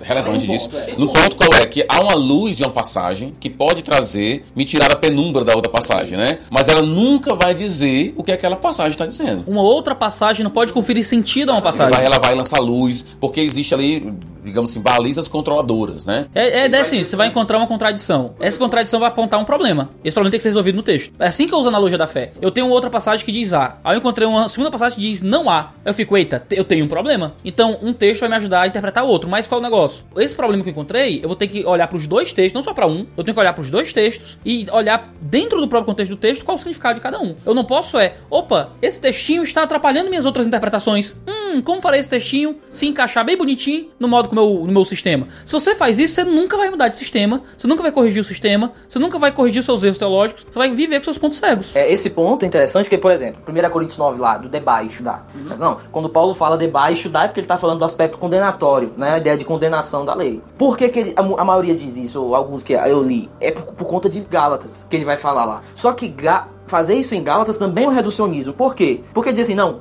Paulo aqui está usando a lei em Gálatas só no sentido de condenação. Mas o princípio de vida, de guia para a vida, ele continua. O meu problema com essa afirmação aí não é nem tanto o que ela diz, é o que ela deixa de dizer. Porque realmente Paulo está usando, dizendo lá, existe um caráter de condenação na lei. Existe. Mas o que é que está faltando lá? Isso não é um aspecto da lei. Isso para, ele está usando toda a lei para o crente. A, a ideia é, esse era o papel dela, a função dela. Se a gente pegar aqui um texto que, que não é tão escuro, porque se for escuro, tá afetando meio que um ponto da nossa fé ali, que é, é Romanos 3. 3,21, Paulo vai falar lá sobre a justiça que se manifesta agora pela fé. E ele vai dizer lá, a, a ideia dele é a seguinte: existe uma justiça de Deus que ela agora ela é manifesta parte da lei. Só que ela também é confirmada pela lei e pelos profetas. A ideia é, ela se manifestou aqui, mas não significa que não, não tinha nada apontando para ela lá. Tinha algo apontando para ela lá. E quem é que estava apontando para ela? A lei e os profetas. Paulo, como é que a gente recebe os benefícios disso dessa justiça para nós? É através da obediência para a lei? Paulo continua lá nos versos assim, não. É através da fé na obra de Jesus Cristo. OK, Paulo, a gente anula a lei agora? A pergunta lógica dele, aí vai dizer, não, nós o quê? Confirmamos, nós, é, é, ele usa uma palavrinha lá que eu esqueci agora, ela, ela é, nós afirmamos ela. Agora, como é que nós afirmamos ela? Nós afirmamos ela na medida que nós olhamos para o que ela apontava, que é justamente para essa justiça agora. Essa é a ideia do texto. Que qual é o meu ponto? Que Paulo está usando lei lá no sentido de apontando sua temporalidade e a sua função indicadora de que algo ia chegar. A lei é o mapa, Jesus é o tesouro. Agora, ele está falando aqui a parte da lei, em geral. Aí eu não posso olhar aqui, não, aqui é, é na lei, em sentido, não, ele está dizendo, o que se manifestou foi a parte da lei, a lei apontava, e os benefícios que chegam até mim, agora, é justamente pela obra de Cristo na cruz. Aí a gente vai para Gálatas agora e pergunta, ok, qual é o padrão de santificação para o crente? Aí a gente vai cair mais, mais uma vez naquela questão das polaridades em Paulo. É lei e espírito. Nós não estamos mais debaixo da lei, e aí e a questão do andar no espírito, entendeu? Então eu entendo assim, tem que ter cuidado, porque a escritura ela não se contradiz, mas não significa que ela diz a mesma coisa em todo o texto. Os aspectos eles vão aumentando, e esses aspectos têm que ser observados dentro do próprio texto. Sim. Uau! Se fartaram do Velho Testamento, né? Eu tenho um livro chamado All Old Testament Laws Cancelled. Uau. Que é de um cara chamado Greg Gibson, né? Aí tem aqui uma tábua dos 10 mandamentos escrito cancelado. É um negócio meio maldito, assim, né? Um negócio meio, meio muito ruim. É ofensivo.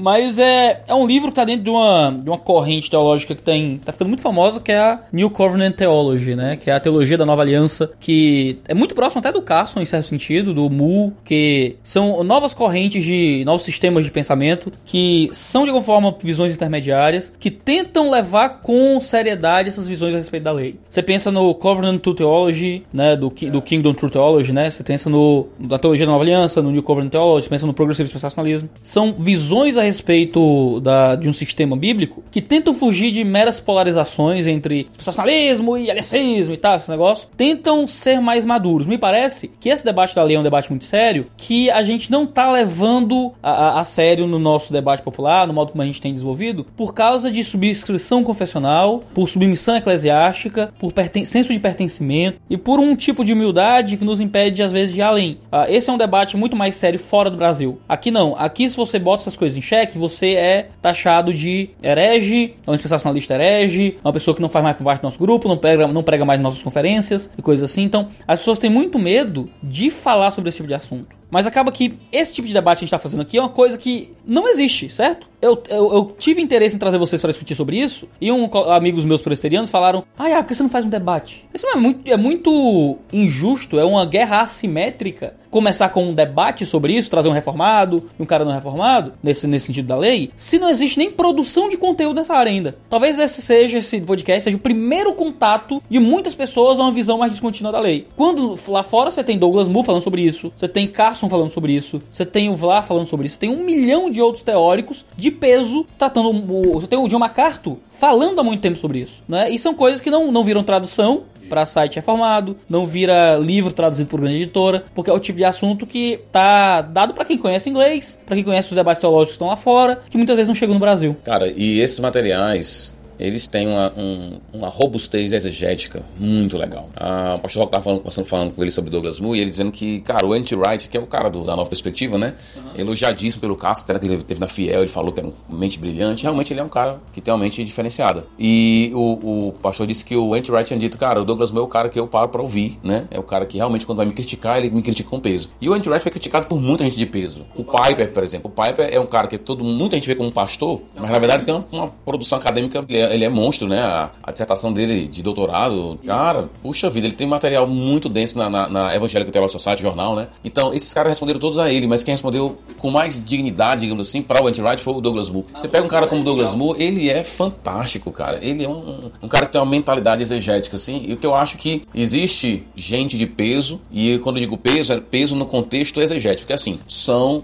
exegetas. Esse é meu ponto, porque ah, no debate teológico, cara, as implicações, as implicações o cara caminha, tem hora que o cara não sabe nem onde está mais.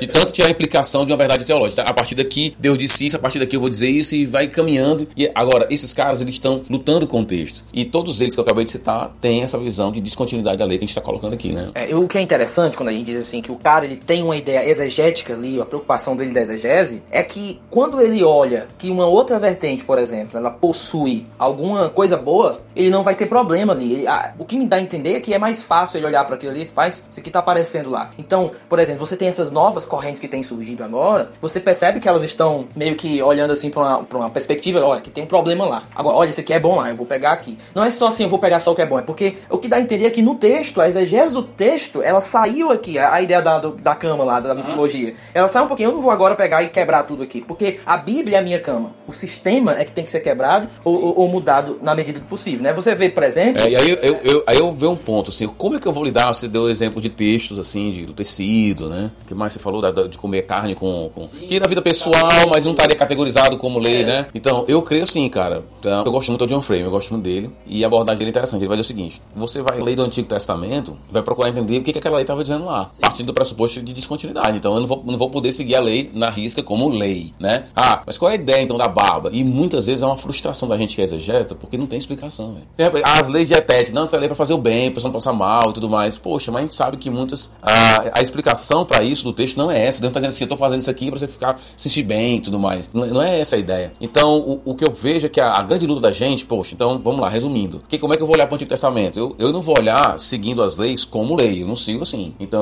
eu olho aquela lei, como Paulo fez, por exemplo, no caso da lei dos pais lá, né? A, acho que é o quinto mandamento, né? Ele vai pegar e aplicar para a terra como um todo e faz uma aplicação, ele não faz uma interpretação. Então, eu vou pegar aquela lei, eu vou ter que entender o que, que aquela lei está dizendo no Antigo Testamento, qual era o impacto, qual o significado, e então eu trago a aplicação para cá. Nesse sentido, ela se torna útil. A palavra de Paulo lá, né? Toda a palavra de Deus é útil. Só que nesse processo você vai realmente aprender muita coisa, tirar muito ensinamento, ah, mas do corta a barba, entendeu? A base bíblica para um rosto limpo, né? Então, cara, é complicado você você vai poder fazer isso, vai, vai, vai conseguir em alguns momentos, vai conseguir, por exemplo, você pega a lei de sacrifício e diz assim, poxa, cara, é, o valor da minha aproximação a Deus envolve morte de um inocente, né? Deus não pode, ninguém pode se aproximar de Deus de qualquer maneira. Então você tira muitas aplicações daquele ensinamento, já partindo daquela ideia de que nós não tomamos a lei no gênero lei do Antigo Testamento. Mas muitas das vezes a gente vai ficar meio que boiando mesmo, assim, alguns casos, algumas leis, porque não podia cozinhar o animal lá no leite, necessariamente. É complicado e você vai ver os comentários de Levítico, é mais especulação do que qualquer outra coisa.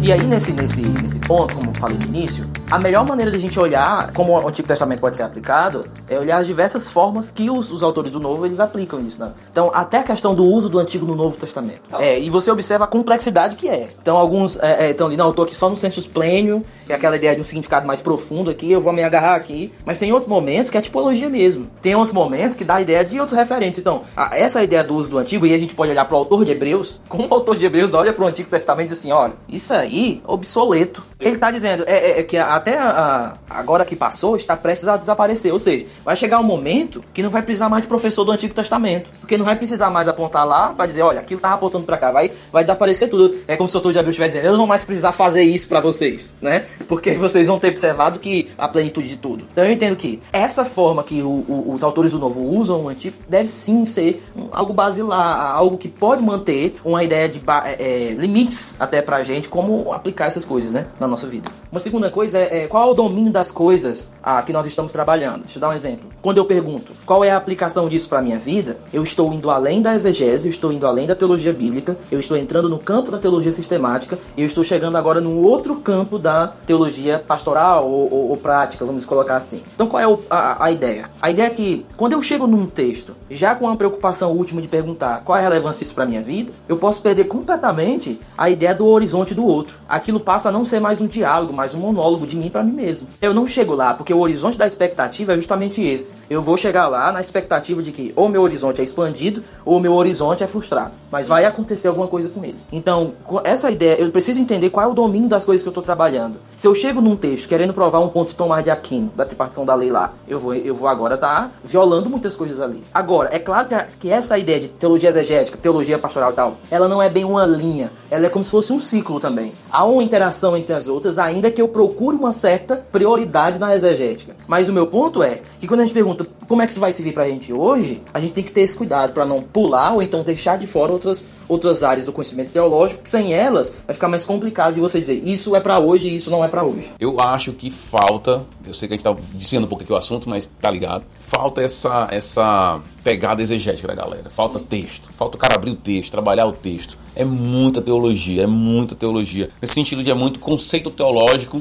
e o cara não avalia o conceito teológico dele, que você falou agora. Ah, eu vou ler o texto, o que o texto diz pra mim? O cara já tá dizendo o que o texto tem que fazer. Então ele não deixa ser guiado, ele nem a forma, a forma dele fazer teologia não é orientada pela palavra. Ele já chega com um modelo estabelecido de como se deve fazer teologia. Ele não vê a Bíblia dizendo assim, não, faz teologia assim, ó, dessa maneira. Dessa forma que se faz teologia. É, uma coisa interessante é Sherlock Holmes, por exemplo, né? Porque Sim. tem aquela interação entre a, o que é uma dedução, o que é uma intuição e o que seria uma abdução. A ideia de que esse algo intuitivo que eu vou juntando ali a, a os, as evidências uma a uma, a ideia a, a, dedutiva que eu já chego olhando ali, eu vou deduzir o que é. Mas essa ideia de abdução é eu junto as evidências e eu vou tentando deduzir o que já é. Mas eu sei que a, minha dedução pode mudar é, se chegar outras evidências no meio. Então Sherlock Holmes está ali, ele está investigando, pode ter sido isso. Mas se chega uma, muda tudo do que ele viu. Isso é esperado já de que alguma coisa, se chegar alguma coisa nova, aquilo vai mudar a minha ideia. Então, eu tenho que ter cuidado nisso, porque quando eu tô lendo ali o texto, eu posso dizer assim, não, eu tá, a minha lógica interna é, faz sentido. Mas por quê? Porque eu estou colocando da minha lógica interna e eu não tô percebendo que pode chegar outra coisa e eu vou ter que olhar para o que eu vi anteriormente de uma outra forma. E o medo é justamente olhar para o que eu vi de outra forma. Rapaz, eu já li aquilo, será que eu vou olhar totalmente diferente? Sim, se chegar alguma evidência a mais. Essa é a ideia. Voltando um pouco mais à ideia da lei, né? Um tópico que me chama a atenção também é a relação da lei e o amor. Porque quando você vê, por exemplo, passagens da Bíblia envolvendo o sábado, por exemplo. Por que eles não sabiam lidar com o sábado? Porque parece que a lei não somente aponta para o amor, mas o amor também é uma chave de leitura da própria lei. Por isso que eles estão. Ah, o cara, o jumento caía lá no, no buraco, lá o cara ia atrás. Mas se fosse uma pessoa doente, não podia curar. Então qual o problema desse cara? Tem uma chave para eu encarar o sábado. É, então o amor, ele não é somente uma. Eu, eu não sei só o que é amor além da lei. Tem essa parada também, né? Assim, eu sei o que é amar se eu ler a lei. Só que eu também eu posso ler a lei sem amor, né? Eu posso ser um legalista, eu posso fazer tudo direitinho sem a postura amorosa. O amor, ele também não somente é aquilo que para onde a lei aponta, mas também ele é uma chave para poder entender e aplicar a própria lei. Gálatas fala isso, né? Aquela ideia de que amar um outro, você cumpriu a lei. Alguém diz assim, tá vendo? Você fez a lei. A lei, a gente tem que ter cuidado que é o cumprir a lei. E quando está num ponto lá de, de, de, de histórico salvífico, essa, essa questão, qual é a função da lei dentro desse fator histórico, ele diz assim, olha, quando vocês fazem isso, então vocês cumpriram nesse sentido profético, né? Finalmente vocês chegaram ao ponto que ela estava apontando. E não necessariamente vocês estão fazendo ela. Esse é um ponto importante. A gente tenta obedecer, Jesus cumpriu. E a gente, ao obedecer, cumpre no sentido de que não, não é obediência, mas é a ideia do próprio amor sendo visto ali como apontado na lei. É a questão profética. Uau! Se fartaram do Velho Testamento, né? Uma coisa que dizem muito é: ah, mas é a lei de Deus muda, a lei não é a expressão do caráter de Deus? Como é que essa visão da lei acaba afetando esse tipo de coisa, né? Tenho uma coisa que sempre me chocou muito no seminário. Foi quando o professor mostrou pra mim leis dietéticas. Adão e Eva comiam só folhas. Era lei de Deus para Adão e Eva. Aí Adão e Eva caem e continuam comendo só folhas, pelo que eu percebo. É, você vai comer pelo quê? Pelo sol do rosto em arar a terra. Então a alimentação estava relacionada a arar a terra. Continuavam sendo vegetarianos, veganos, sei lá. Veganos, bem vegan, né? Adão e Eva vegan mesmo depois da queda. Ó, oh, devemos ser veganos também? Não.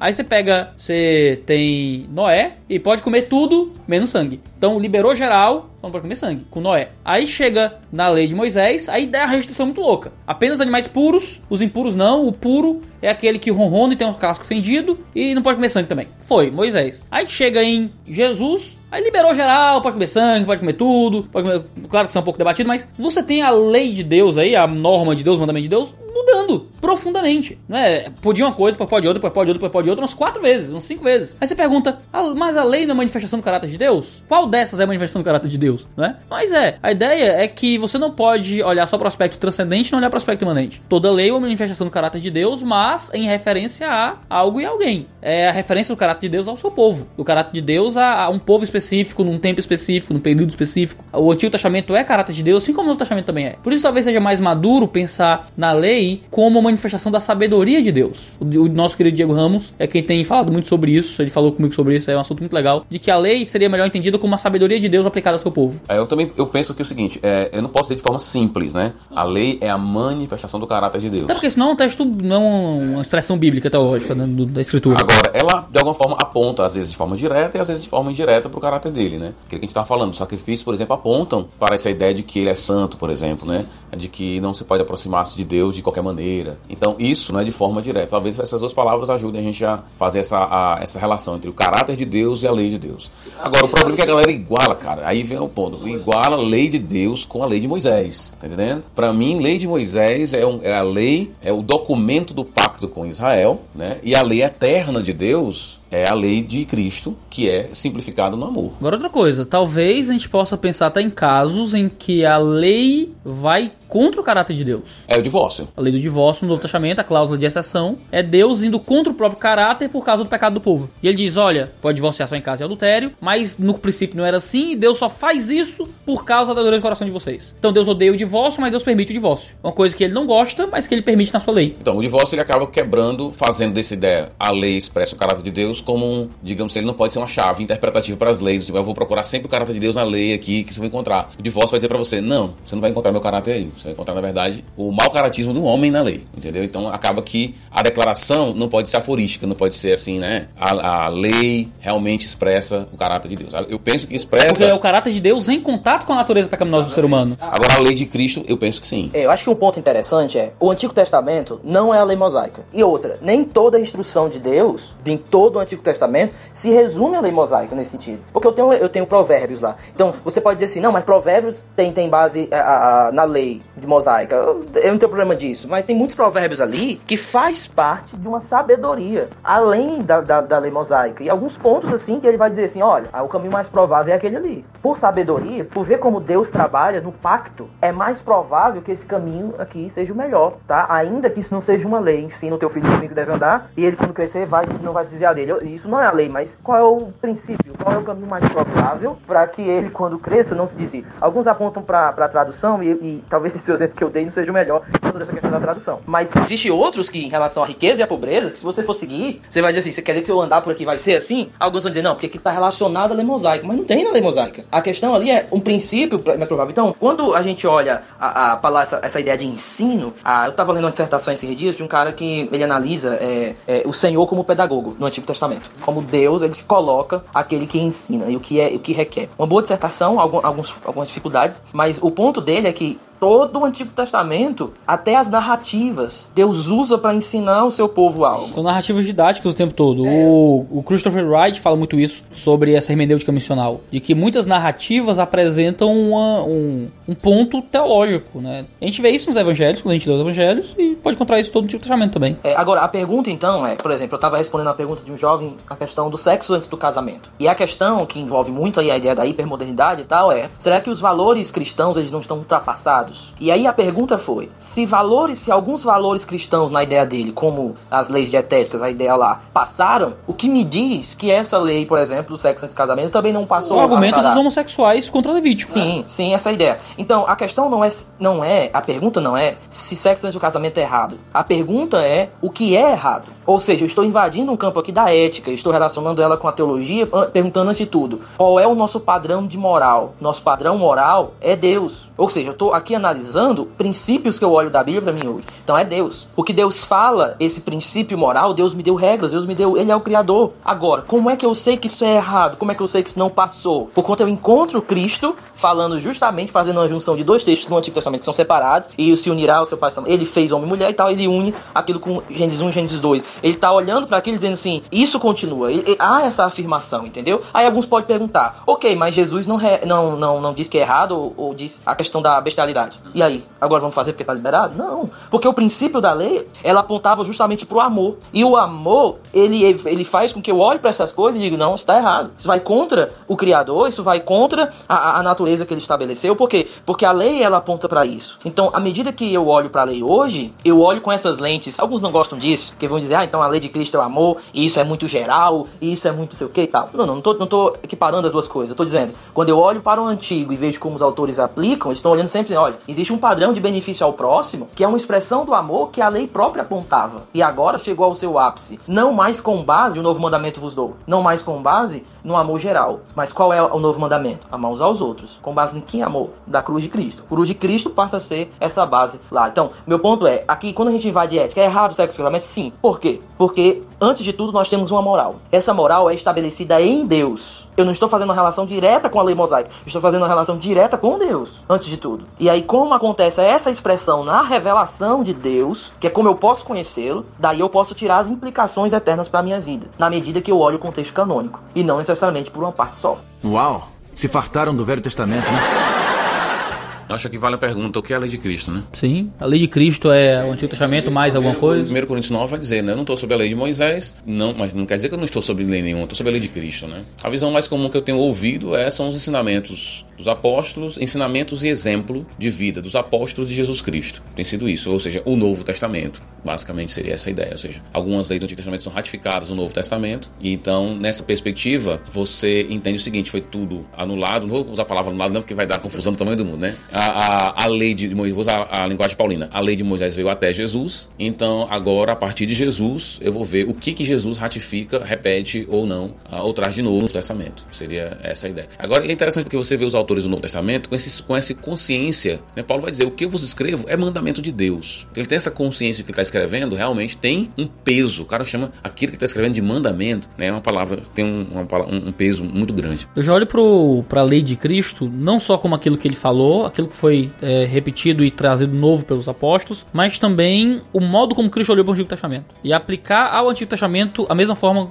a a mesma coisa que ele fez. Então, quando eu olho para o Antigo Testamento e uso o método de Jesus para olhar para o Antigo Testamento e encontro essa, essa força moral, esse princípio, essa equidade geral no Antigo Testamento, eu estou encontrando a lei de Cristo ali também. Né? Que aí eu tenho uma coisa muito maior, que é o Antigo Testamento, como um ensino prefigurado de Jesus, como o berço onde Jesus nasceu, né? E como um, uma voz de Deus que Jesus me ensinou a interpretar da forma dele. Quando gente pega Mateus, nós temos ali cinco discursos, né? Esses grandes eh, discursos ali, desde o do Sermão do Monte, ele culmina com o discurso da grande comissão. E o que eu acho legal lá é que Jesus diz assim, é, ensine eles tudo que eu vos ensinei. Há uma ligação em Mateus, Cristo, como aquele que veio como o Messias, para agora organizar essa nova comunidade messiânica, e a culminação não é ensine tudo que está na lei e o que eu ensinei, mas ensine tudo que eu vos ensinei. Alguém pode dizer, não, aí ele ensinou que deve seguir a lei, não sei o quê. Ok, mas dentro daquele contexto maior, eu faço uma ligação com os discursos que ele fez. Sermão do Monte, que toca, de certa forma, cada ponto da nossa vida. Por exemplo, Mateus 5, Mateus 13, as parábolas. A relação do crente é, nesse período entre vindas de Cristo, ali. A questão do sermão escatológico, a questão do casamento, a questão da disciplina eclesiástica. Então essa ideia parece que Mateus está nos levando a dizer tudo que eu vos ensinei, são justamente esses cinco discursos que eu organizei. E aí é claro que tem as suas implicações. Então, essa ideia de que a lei de Cristo, eu tendo ela também, Cristo falou, como ele olhou para trás, mas também uma ligação com o discipulado de forma que Cristo passa a ser um certo modelo. Às vezes a gente tem medo de dizer que Cristo pode ser o nosso modelo, não. Cristo é inalcançável. Não, a humildade de Cristo, o serviço de Cristo, a gente nunca chega lá. Mas Paulo usa Cristo como exemplo. E diz assim, siga. Pedro também. Pedro usa, olha, ele deixou o exemplo para que a gente siga. Agora, siga quem? Cristo. Agora, o que é se seguir a Cristo, né? É, eu acho que essa ideia do emulatio, aquela ideia de, de, de, de, fazer o que ele fez, de seguir os seus exemplos. Pedro fala até das, dos seus passos, passos né? dele. Então não é a ideia dos seus... É, dos passos que faria Jesus. É, tal. É nos passos de Jesus que faria eu. a ideia é que existe uma relação entre ética e escatologia. Cara, Perfeito, isso aí, velho. Perfeito. Rapidinho, pra terminar isso aqui. Tô lendo segundo de Pedro, né? Sim. Então, há uma relação direta. Quando você deixa a visão escatológica, a sua moral pode ser negociada. Você começa a negociar. E você vê o contato. Ele trabalha com a licenciosidade, como o Judas também trabalha, e ele vincula isso. Alguns estão dizendo aí, ah, ele não veio ainda, né? É, quando, ele vai dizer que para Deus é um, um, dia como mil. Já viu a galera tava caçoando mesmo, dizendo assim, ó, oh, cadê? Ele chegou ainda. Essa falta de escatologia justificava um comportamento, ah, digamos assim, uma moral né, completamente. Aliás, uma falta de moral completa, né? Então, é interessante isso porque hoje em dia a galera muitas vezes está focada em alguns tópicos, como cultura, espaço na cultura, cosmovisão para lá, não sei o que para beleza, tudo bem, beleza, brother. Mas a questão é que isso não é o mais importante. Isso não é o mais importante. E quando eu começo a focar, poxa, eu tô arrasado, quem vai ser o presidente do Brasil? Entendeu? A gente tem que fazer uma campanha para fulano de tal, para cicano. Essas preocupações são legítimas. Mas quando eu perco a minha escatologia, meu foco acabou e minha moral é completamente afetada. Não é por menos que minha dissertação no mestrado é sobre escatologia e política. Show de bola, show de bola. Uau! Se fartaram do Velho Testamento, né? Pra gente encerrar, somos três pastores aqui. Então foi uma pergunta mais pessoal e eu termino tentando responder. Como é que vocês pregam no Antigo Testamento na igreja de vocês? Olha, eu vou dar um exemplo aqui. Eu preguei algumas vezes no Antigo Testamento. Eu, aliás, eu preguei todo o Antigo Testamento na minha igreja assim, cada domingo um livro. Mas antes de ler, eu li 1 Coríntios 10 quando Paulo vai usar a incredulidade do povo de Israel como um tipo, é a palavra que ele usa lá, né? É um tipo para o povo de Deus. A minha perspectiva é a seguinte: quando Paulo, autor de Hebreus, Judas, segundo de Pedro, compara o fracasso do povo de Israel apontando para a gente, ele não está querendo dizer vocês podem cometer a mesma coisa. Ele está querendo dizer: olha o que eles fizeram, vocês são o verdadeiro povo de Deus. Então não é assim, não é para vocês agirem assim, ok? Não é assim, ah, se eles agiram assim, certamente nós podemos agir da mesma maneira. Eu não acho que essa é a ideia. Então, indo com essa, vamos colocar assim, essa chave interpretativa que Paulo me dá, que eu acredito que ele me autoriza a fazer isso, eu estou dizendo o seguinte: quando eu leio os fracassos do povo de Israel no Testamento, eu não digo assim, tá vendo aí, ó, mesma coisa pode acontecer com vocês. É o contrário, tenho que olhar para aquilo ali e dizer assim: eu não vou fazer isso aí, cara. Eu faço parte do verdadeiro povo de Deus. Porque na nova aliança, ninguém diz um pro outro, você conhece a Deus, todo mundo conhece a Deus. Mas na, na antiga aliança, a turma não conhecia Deus, não, cara. Na nova aliança, todo mundo conhece a Deus. Então, quando eu vou, quando eu ia para o Antigo Testamento, antes de para o Antigo, eu fui para Paulo, peguei essa, essa, essa declaração paulina e esse modelo, né, de Judas, Segundo de Pedro, Paulo, Hebreus, onde eles usam o Antigo Testamento, o mau exemplo do Antigo Testamento, para dizer vocês não são assim. É como lá em Hebreus capítulo 3. O pessoal usa Hebreus capítulo 3. Ah, o povo de Israel caiu no deserto, tá vendo? Pode acontecer com o mesmo ah, com a gente. Paulo de Deus está dizendo exatamente o contrário. Está dizendo o seguinte, cara, nós somos de Jesus. Eles estavam sob Moisés, nós somos sob Jesus, nós não podemos cair, entendeu? A gente não pode agir daquela maneira. A gente é verdadeiro povo de Deus. Então eu, eu faço esse, faço esse esquema aí, na minha igreja. É, eu, eu, eu faço um,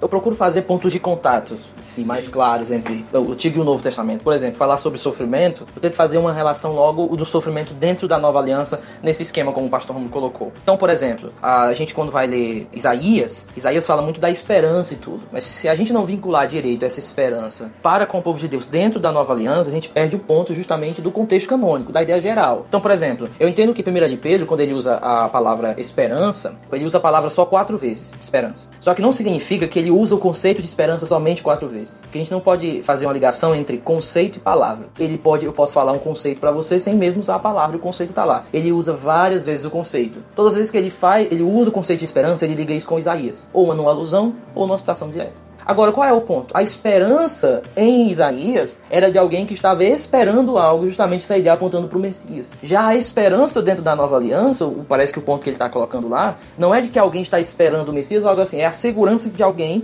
que já foi alcançado naquela coisa que os profetas ansiaram saber o tempo, que os anjos ansiaram para escutar. Então, a, a, eu acho que quando você faz essa relação, por exemplo, o sofrimento de Jó, ali é muito instrutivo. A ideia como ele perseverou, a ideia como ele, ele sofreu, chorou, ele ouve a ideia do lamento, aquela, aquela ideia fala muito de quem eu sou diante de Deus, de quem, como eu posso me relacionar diante de Deus. A, a ideia do que pode acontecer comigo, a ideia da fragilidade da minha vida, a ideia de quem eu sou. Essas questões ontológicas também tocam. Mas eu sempre tenho que relacionar o quê? Esse sofrimento lá de Jó com o sofrimento agora dentro da nova aliança. O maligno não nos toca, lá, lá João fala. Então há uma relação desse sofrimento. Então, sempre você fazer esses pontos de contato é saudável. É essa, essa consciência histórica. Isso, você tem uma consciência histórica. Eu tô ali, eu posso falar do caráter de Deus, eu posso falar como Deus ele se relaciona com o seu povo e como ele deseja isso, a paciência de Deus ao seu povo, mas eu nunca posso perder essa, essa consciência histórica e esse olhar canônico para a ideia. Porque, por exemplo, eu olho para Jó, eu olho para a perseverança dele, mas Tiago olha para o amor de Deus na vida dele. Tiago diz assim: Jó,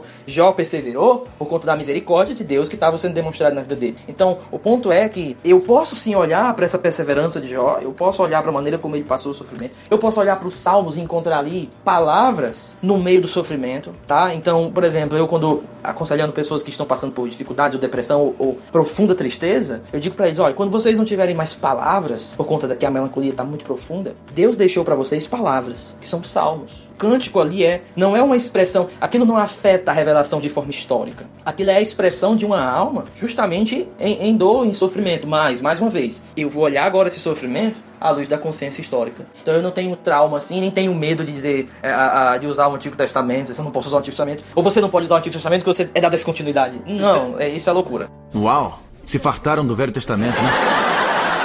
O que eu faço é sempre localizar na história da revelação aquele texto. Então o Stott fala disso, né? No Between Two Worlds. Você tem dois mundos, tem que. Tem um, um mundo econômico da, do texto e o nosso. Tem o um mundo é, sexual do texto e o nosso. O mundo uh, cultural do texto e o nosso. E a gente sempre tem, a língua do texto o nosso e a nossa língua. O público-alvo do texto e o nosso público-alvo. E você sempre tem que fazer uma transposição. Você nunca pode fazer a coisa de forma apressada. De olha que Paulo falando para você. Não, não. Paulo tá falando pros coríntios. E depois que eu descubro o que é que Paulo falou para os coríntios, é que eu descubro o que ele falou para mim. Eu tento fazer isso com o Antigo Testamento e interpretar o local da revelação como um dos mundos a ser Então, um texto foi escrito por Davi para o povo de Israel cantar. Eu primeiro tenho que descobrir o que é aquilo significou para o povo de Israel, significou para Davi, e depois que eu encontro esse significado é que eu tento atualizar na, dentro da história da revelação. Então, o Cristo não tinha visto, vindo ainda, essa nova revelação que tem no Novo não veio ainda. Então, eu pego essa nova revelação da Escritura e trago, não trago ao significado do texto, mas trago a mensagem do sermão. Entendendo que quando eu prego no Novo Testamento é muito mais fácil falar vocês quando eu tô interpretando a gente. Ó, aqui Paulo fala pra gente, aqui Paulo fala pros cristãos. Quando eu leio o Antigo Testamento, eu uso muito mais terceira pessoa. Aqui eles. Eu tenho que interpretar essa divisão. Né? Aqui Davi falou isso para o povo de Israel, viveu, desse, viveu dessa forma, agiu dessa forma, se colocou dessa forma, eles fizeram isso no contexto deles, e depois que eu estabeleço isso bem claro para a igreja, o que é que esse texto significou para eles, agora vamos descobrir que é que isso significa pra gente. Então, se eu faço esse processo bem feito, eu consigo respeitar o contexto de, de continuidade e descontinuidade de forma muito melhor. Então eu tô pregando nos Salmos. Uh, eu encontro muito de militarismo nos Salmos Davi ali, ele como um líder militar. Os salmos imprecatórios são muito isso. Eu tenho uma visão muito mais descontínua da imprecação. Então, me parece muito que o salmo imprecatório é sempre no contexto de regicídio. As pessoas querem matar Davi dentro de um contexto de guerra militar e Davi ali é o representante do cuidado de Deus com o povo de Israel. Então o povo se levanta contra Davi como se levantando ao servo do Senhor. Então é um contexto muito claro, muito forte, que a gente não tem como aplicar de forma muito apressada a gente. A galera hoje tem essa moda de orar, salmo imprecatório, essas coisas todas, né? Como salmo,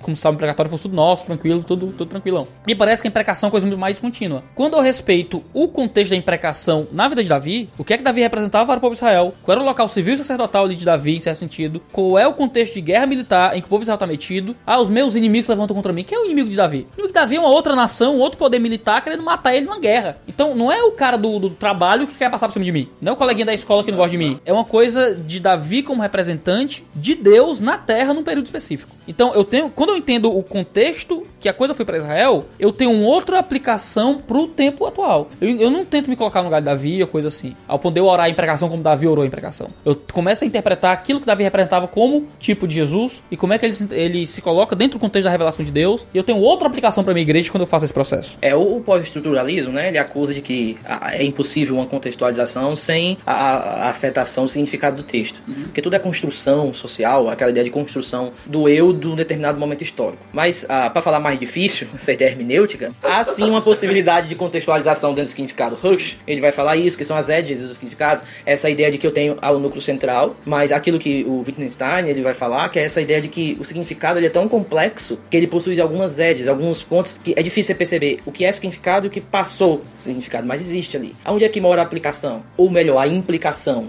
Isso não são vários significados que eu tenho, eu tenho um significado e essas edges aqui é onde aquele momento das implicações que vão sair de, naquele significado, né? Então, muito obrigado por ter nos ouvido até aqui, muito obrigado pelo, pela participação de vocês, pastor Rômulo, pastor Guilherme, e muito obrigado por você que acompanhou mais um podcast aqui no Dois Dedos de Teologia. Valeu! Valeu, galera. Valeu, pessoal. Tchau, tchau.